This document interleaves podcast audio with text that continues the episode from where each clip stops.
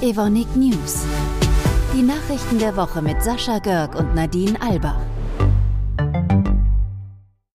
Hi Sascha, ich weiß ja nicht, wie tief du so im Thema Kosmetik bist. Hast du schon mal von Kollagen gehört?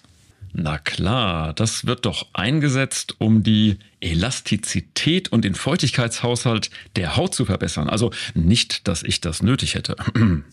Das ist natürlich doppelt richtig. Ich frage ja auch nur, weil es bei uns Neuigkeiten dazu gibt. Es geht nämlich um das chinesische Startup J-Land Biotech, das sich auf die Entwicklung und Produktion von veganem Kollagen spezialisiert hat. Und danach fragen Verbraucher immer mehr. Deswegen haben wir jetzt über unsere Venture Capital Gruppe in das Unternehmen investiert und unser Geschäftsbereich Care Solutions hat eine Kooperation vereinbart.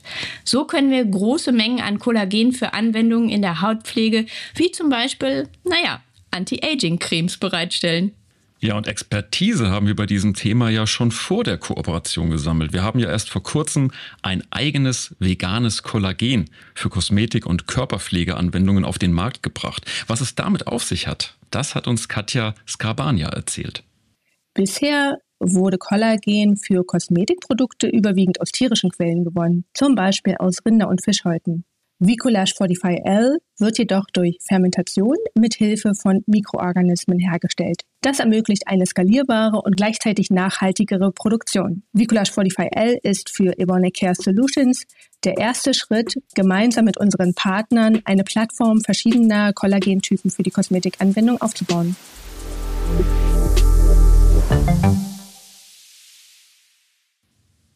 Ach übrigens, nächsten Montag am 4. März, da ist ja unsere Bilanz-Pressekonferenz. Da präsentiert unser Vorstand die Zahlen vom letzten Jahr und gibt einen Ausblick auf 2024. Richtig, um 9.30 Uhr geht es los und das kann sich dann jeder als Livestream auf unserem YouTube- oder LinkedIn-Kanal anschauen. Außerdem berichten wir natürlich im nächsten Podcast. Und äh, wer aus dem Kreis der Belegschaft Fragen zu den Daten, Fakten und dem Ausblick hat, der kann die direkt am Tag danach, am 5. März, stellen. Und zwar Christian Kuhlmann, unserem CEO, beim Dialog mit dem Vorstand um 11 Uhr. Die Infos dazu findet ihr im Intranet.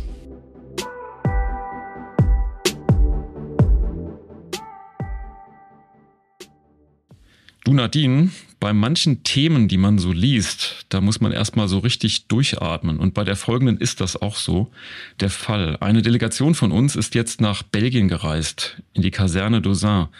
Das Museum dort erzählt die Geschichte der Judenverfolgung in unserem Nachbarland. Dort sind 25.843 Menschen Opfer des Holocaust geworden.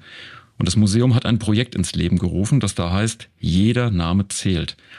Und äh, es ist so, dass Besucher, die sich dort vorher anmelden, können einen der Namen dieser vielen Tausenden von Opfer vorlesen und werden dabei noch aufgenommen. Ich stelle mir das gerade so vor, dass ich das mache. Also diesen Namen, den würde ich sicher nie wieder vergessen. Ja, das würde mir auch so gehen. Zu unserer Delegation gehörten jetzt äh, Andrea Hohmeier, das ist die Leiterin des Konzernarchivs, Markus Lange aus der Geschäftsführung der Evonik Stiftung und Thomas Wessel aus dem Vorstand. Und den haben wir anschließend gefragt, was der Besuch mit ihm gemacht hat.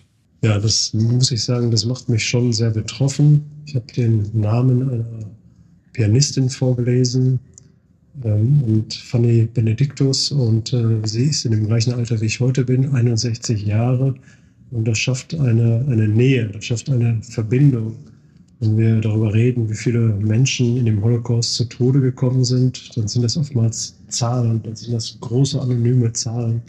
Wenn man dann aber sich mit eben auch den Personen, den Menschen im Einzelnen dahinter beschäftigt und äh, sich dann mit der kurzen kleinen Geschichte, die ich dazu bekommen habe, dann auseinandersetzt, dann schafft das auf einmal eine menschliche Nähe und dann ist die Betroffenheit umso größer.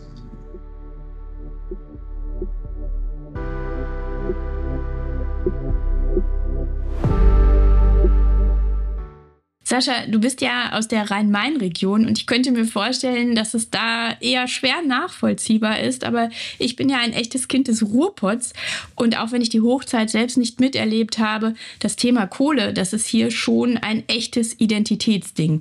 Deswegen ist das auch eine besondere Nachricht, die aus der früheren Zechenstadt Mahl kam. Ja, ich habe schon gehört, da ging eine Ära zu Ende. Ja, so kann man das wirklich sagen. 80 Jahre lang wurde Steinkohle im Chemiepark Mahl für die Energieversorgung genutzt und damit ist es Ende März vorbei.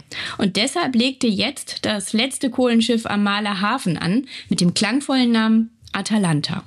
Ja, und da fragt man sich natürlich, wie ist es denn künftig mit der Energieversorgung? Das hat uns Bernd Sittig, Leiter der Kraftwerke im Chemiepark Mahl, erklärt. Bis zum nächsten Mittwoch. Wir hören uns. Ciao. Ciao. Aber auch wenn wir jetzt das Kohlekraftwerk außer Betrieb nehmen, ist die Energieversorgung trotzdem sichergestellt. Wir haben äh, vier neue Gas- und Dampfturbinenkraftwerke äh, gebaut. Das erste ist 2016 schon in Betrieb gegangen. Drei weitere haben wir 2022 in Betrieb genommen. Und damit sind wir für die Zukunft äh, vorbereitet. Durch diese neuen Gas- und Dampfturbinenkraftwerke können wir jedes Jahr etwa eine Million Tonnen CO2 einsparen. Auch ein ganz, ganz wichtiges Zeichen für die Zukunft.